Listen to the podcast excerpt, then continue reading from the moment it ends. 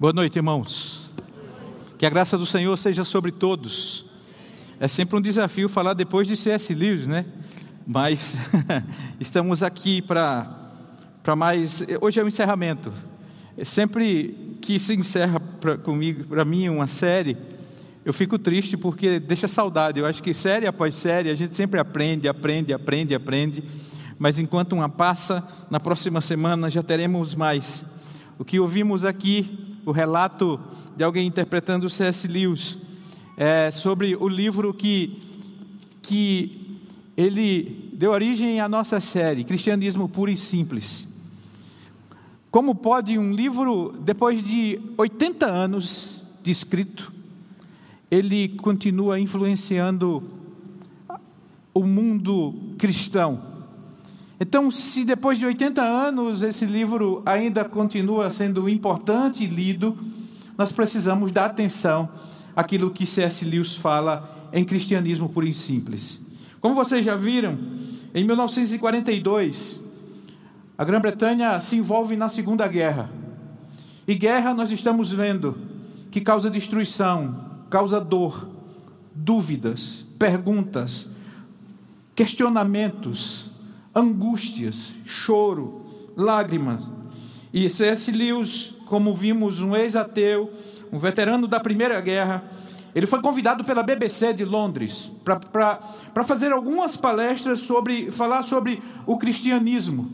E essas palestras foram a origem do livro Cristianismo Puro e Simples nas conferências radiofônicas de C.S. Lewis.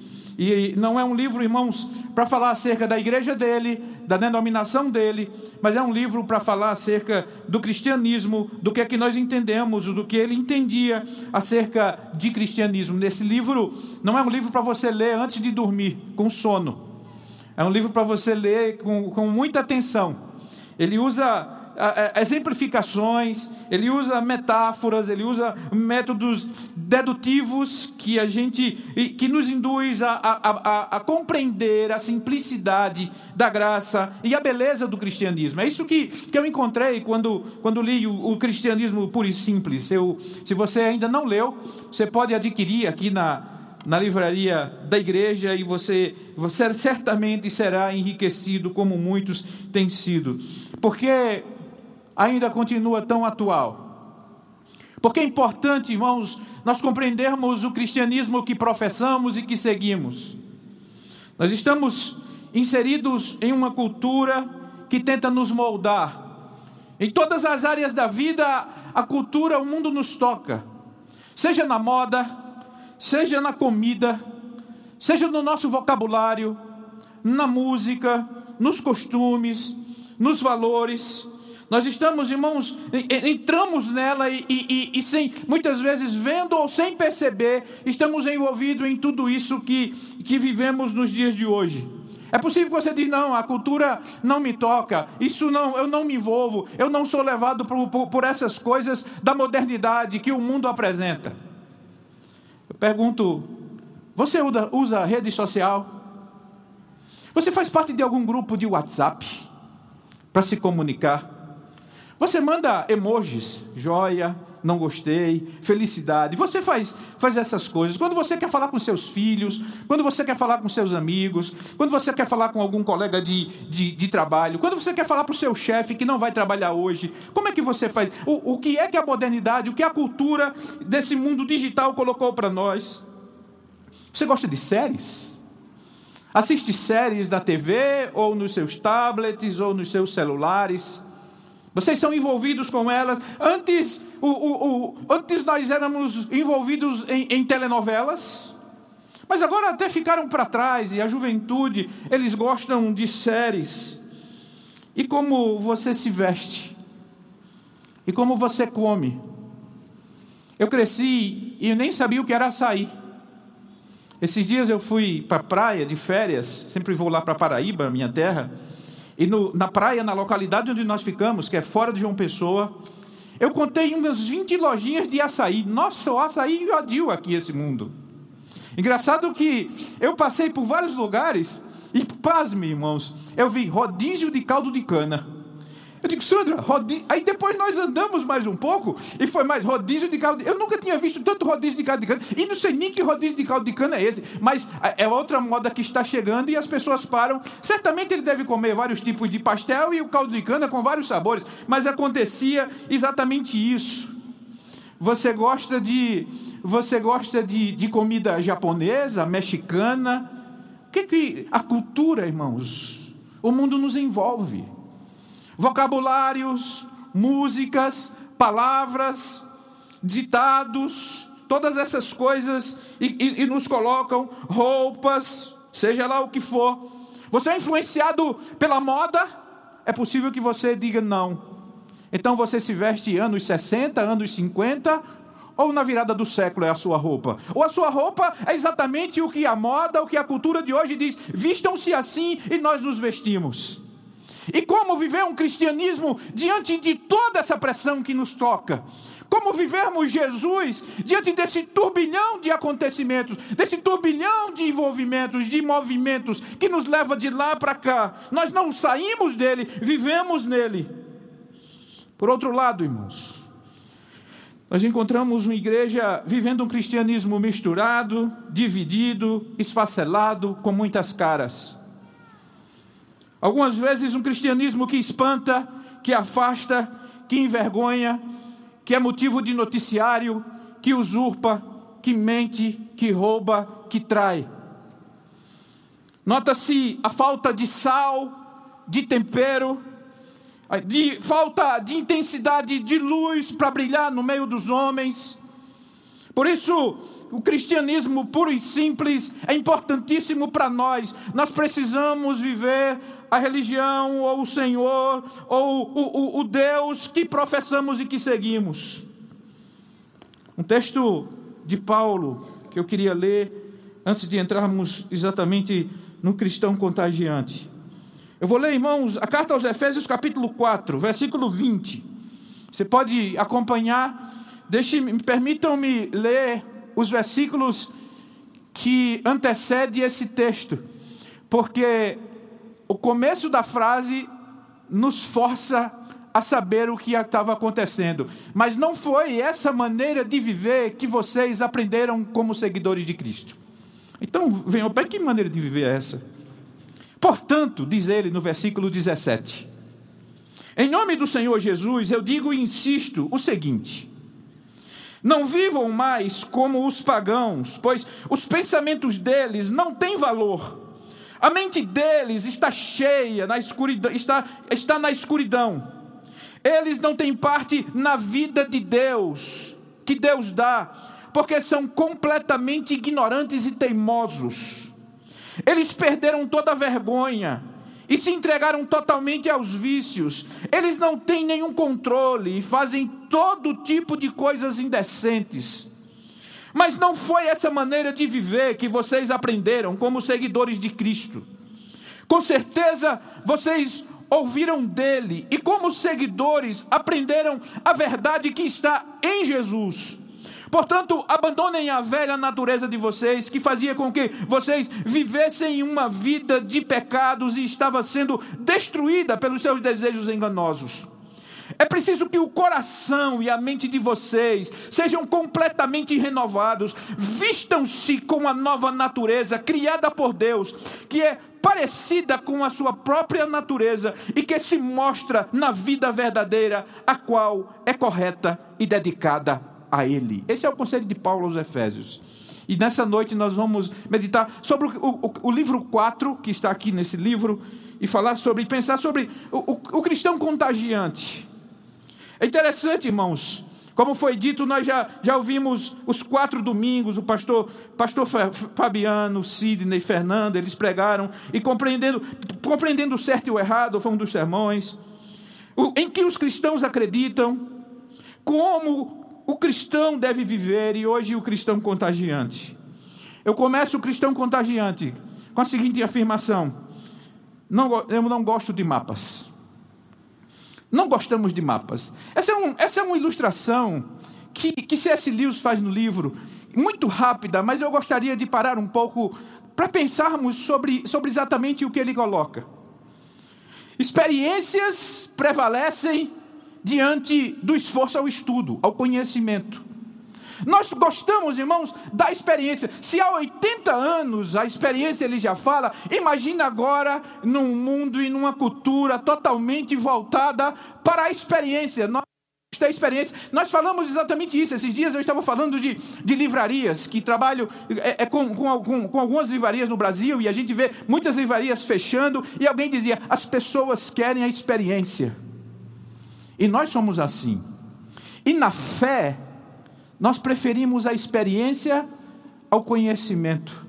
Nós preferimos, irmãos, exatamente, não gostamos dos mapas. Porque ele disse que não gosta do mapa. Ele fala, irmãos, da experiência você numa praia. Imagina você numa praia, observando as ondas, observando o movimento do mar, aquela coisa bela, mas alguém te dá o, o, o mapa do Oceano Atlântico. Se você estuda aquele mapa, você poderá é, é, explorar muito mais aquele oceano, se você, você poderá chegar em muitos outros lugares, você poderá atravessá-lo, você poderá ter mais conquistas. E assim somos, não gostamos de manuais, gostamos da experiência. Essa semana nós vivemos, eu vivi uma coisa semelhante com, com Mateus, meu filho, que está por aí. Mateus foi para foi para o farol, e ele, ele foi no dos, dos carros, e quando na, na viagem uma luz, da pressão do pneu, aquela luz acende. Mateus para, e, e, e, ele calibra os pneus e aquela luz não apaga, ele continua a viagem e ele diz: Pai, ligou uma luz no, no, no carro e essa luz não apaga. Digo, puxa, tem problema, amanhã eu vou levá-lo na concessionária. E aquele dia estava muito, muito cheio de reuniões para mim, eu não conseguia sair daqui para do lado da sociedade bíblica para ir na concessionária, e, e, aquilo me incomodou bastante. Eu, eu fui na internet, vou pegar o manual desse carro. Quando peguei no manual do carro, o manual diz exatamente o seguinte: toda vez que você que o pneu baixar a pressão, a luz vai acender.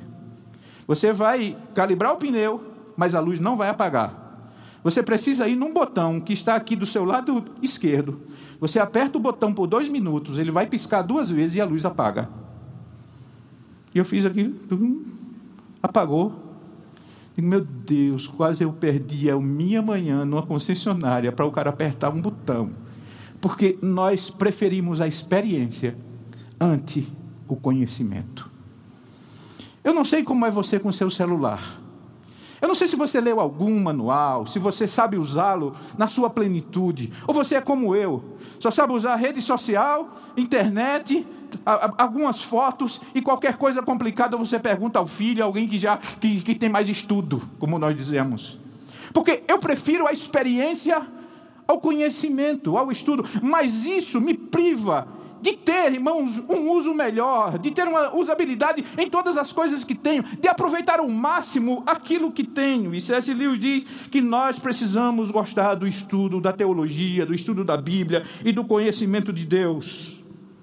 Hoje, o que todas as coisas, todos os eletrodomésticos que, que, que eu compro, eu não vou mais em manual, eu vou em alguém no YouTube que já estudou tudo para mim e ele vai explicar passo a passo como vai funcionar. Eu não quero estudar mais manuais. E assim somos nós. A gente vai no YouTube para alguém explicar o manual da vida. Alguém vai me explicar isso, porque estudar é muito complicado, é muito difícil. Não é que a teologia seja Deus, ou a falta de teologia, a falta de conhecimento, isso implica na falta de Deus em absoluto. Porque a teologia é o estudo de Deus. Mas se você se aprofunda, como foi dito aqui, você vai, vai ter muito mais de Deus. Eu tenho Deus, tenho. Mas se eu conhecer a Sua palavra, eu poderei aproveitar, usufruir, ou ser beneficiado, ou conhecer, ou experimentar muito mais de Deus do que se viver tão somente pela experiência. Então, irmãos, um dos grandes desafios é conhecermos e prosseguirmos em conhecer ao Senhor. Isso faz diferença em nossa vida e na nossa fé. Em um mundo tão difícil, em um mundo que nos pressiona em tudo, o conhecimento do Deus que cremos, do Jesus que servimos, é importantíssimo para a sua vida, para a nossa vida, porque existem muitos momentos que nos colocam em dúvida, que existem muitos momentos que quer colocar a nossa fé em xeque-mate, mas aquele que conhece o Senhor, ele segue em frente. Ideias mais confusas, obsoletas, surgem pela falta de conhecimento, engano por falsas doutrinas, seguir falsos pastores, acontece exatamente pela falta de conhecimento por aqueles que querem, que vivem em busca apenas da experiência. Como é bom a experiência com Deus, como é bom conhecermos a Deus, e como é bom conhecermos mais ainda o nosso Deus. Mas o C.S. Lewis ele fala, irmãos, acerca do, do filho gerado. Esses microfones nunca, nunca gostam de mim. É que não faz, irmãos, microfone para nordestino, é tudo para gente de cabeça pequena. Eu sempre digo ali atrás. Eu tenho que comprar um lá na minha terra para vir para cá e, e ver fazer assim.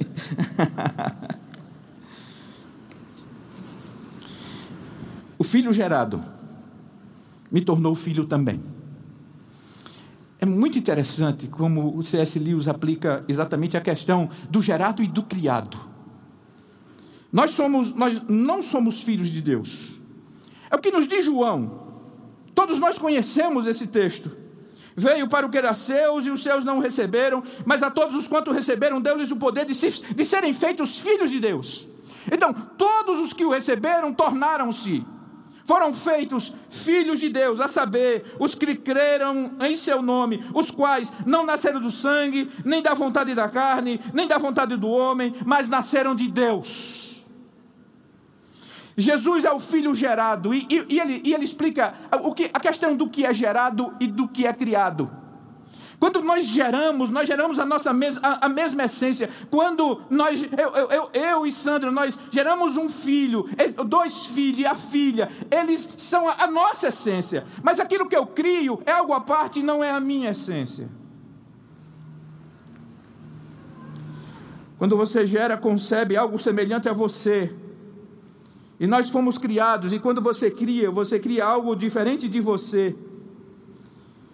O que Deus gera é Deus. E Deus gerou o seu Filho, o único Filho, Jesus Cristo. Nós fomos feitos à semelhança de Deus, mas nós não somos deuses.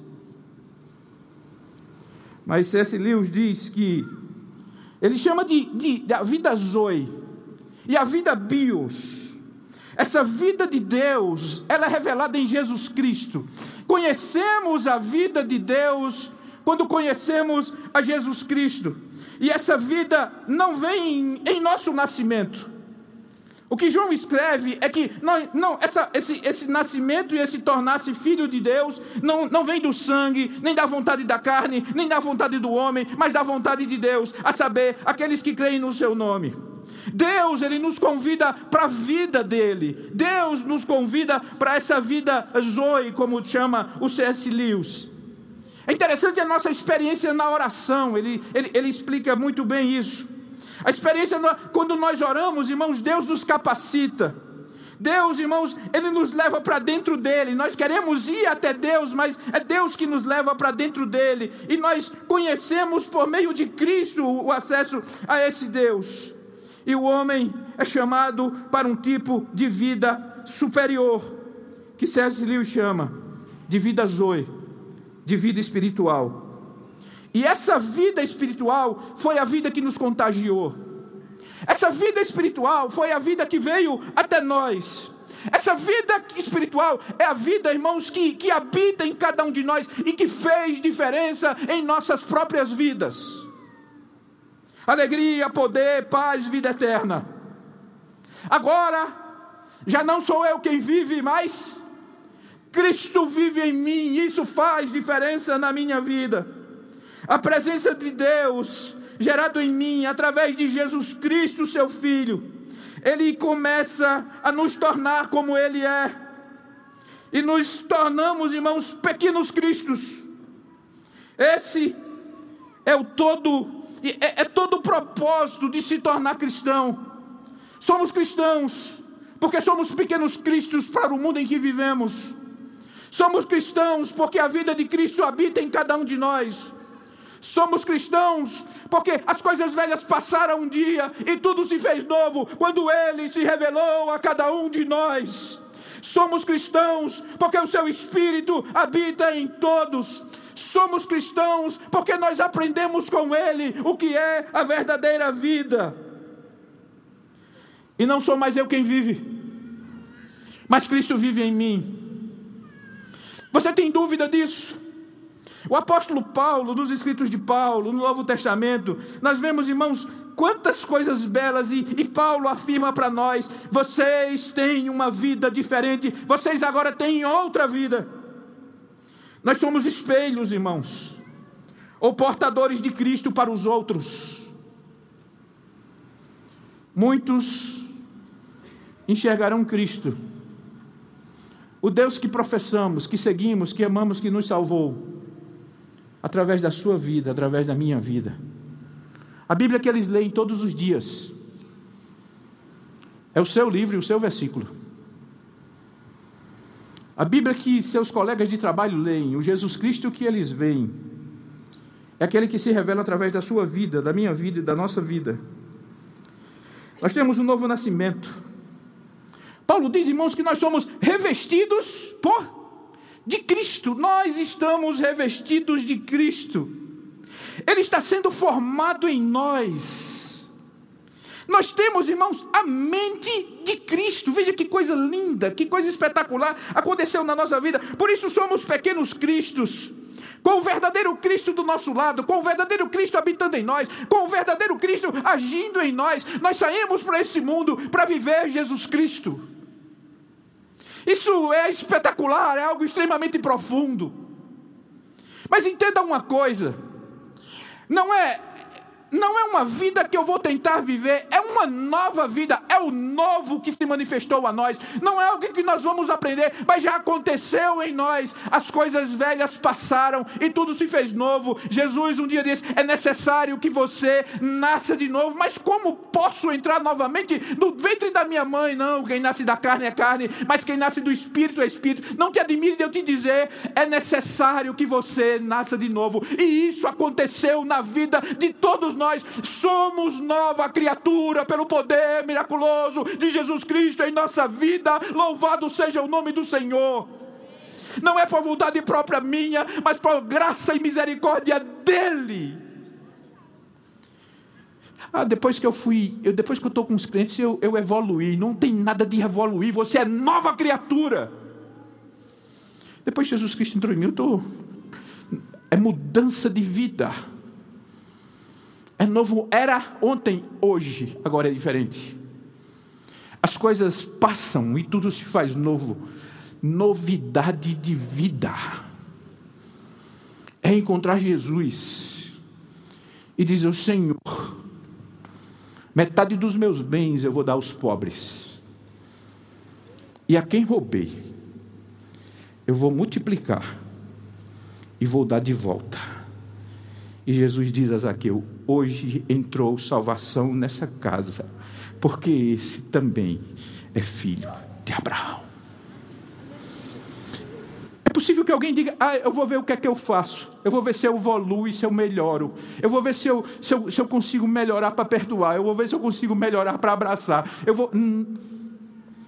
É mudança. É transformação é a vida de Deus em nossa vida. E isso, irmãos, é o milagre do novo nascimento. Água em vinho, mudança de vida. E agora, o que fazer? E amanhã, segunda-feira, que é a nossa série da manhã, como vivermos.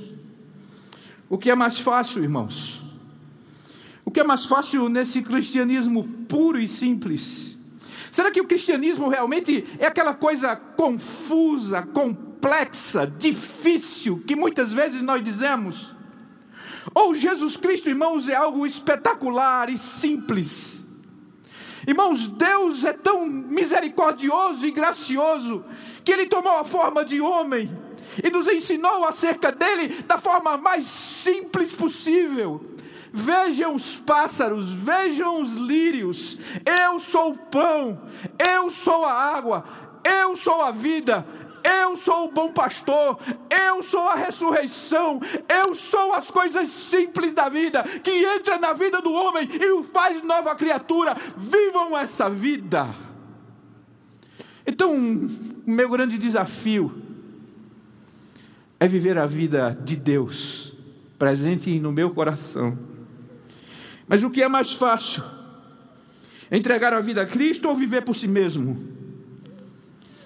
Entregar a vida ao Senhor e, e, e, ter essa, essa transformação completa, ou dizer, não, Senhor, eu quero apenas as experiências do final de semana, te ouvir nos cultos que são muito bons naquela igreja, ou assumir de verdade, Pai, eu quero contigo um novo compromisso, uma nova vida e viverei diferente.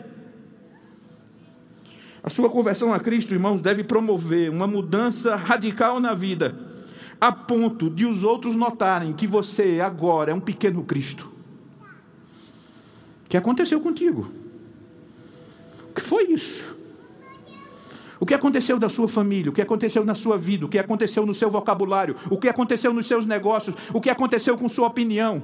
O que aconteceu com sua verdade? Que agora, agora eu, eu consigo enxergar o que aconteceu. E os próximos passos. Viver a vida de Cristo Contagiamos, irmãos, aonde estivermos. E qual o nome desse contágio? O nome desse contágio é Cristo, Senhor das nossas vidas. Paulo escreveu assim aos Efésios, voltando ao texto. Portanto, em nome do Senhor, eu digo isso e insisto no seguinte: Não vivam mais como os pagãos, pois os pensamentos deles não têm valor e a mente deles está na escuridão. Eles não têm parte na vida que Deus dá, porque são completamente ignorantes e teimosos. Eles perderam toda a vergonha e se entregaram totalmente aos vícios. Eles não têm nenhum controle e fazem todo tipo de coisas indecentes. Mas não foi essa maneira de viver que vocês aprenderam como seguidores de Cristo. Com certeza, vocês ouviram falar dele e, como seus seguidores, aprenderam a verdade que está em Jesus. Portanto, abandonem a velha natureza de vocês, que fazia com que vocês vivessem uma vida de pecados e que estava sendo destruída pelos desejos enganosos. É preciso que o coração e a mente de vocês sejam completamente renovados, vistam-se com a nova natureza criada por Deus, que é parecida com a sua própria natureza e que se mostra na vida verdadeira, a qual é correta e dedicada a Ele. Queridos irmãos, que o Senhor nos dê a graça de levarmos o bom contágio Jesus de Nazaré, aquele que vive em nós, que nos escolheu para sermos a sua luz nesse mundo tão louco que vivemos. E quando alguém tiver dúvida sobre o que é o cristianismo, ele possa olhar para você e dizer: cristianismo é ser como meu amigo é um verdadeiro seguidor de Jesus Cristo. Deus nos abençoe em nome de Jesus.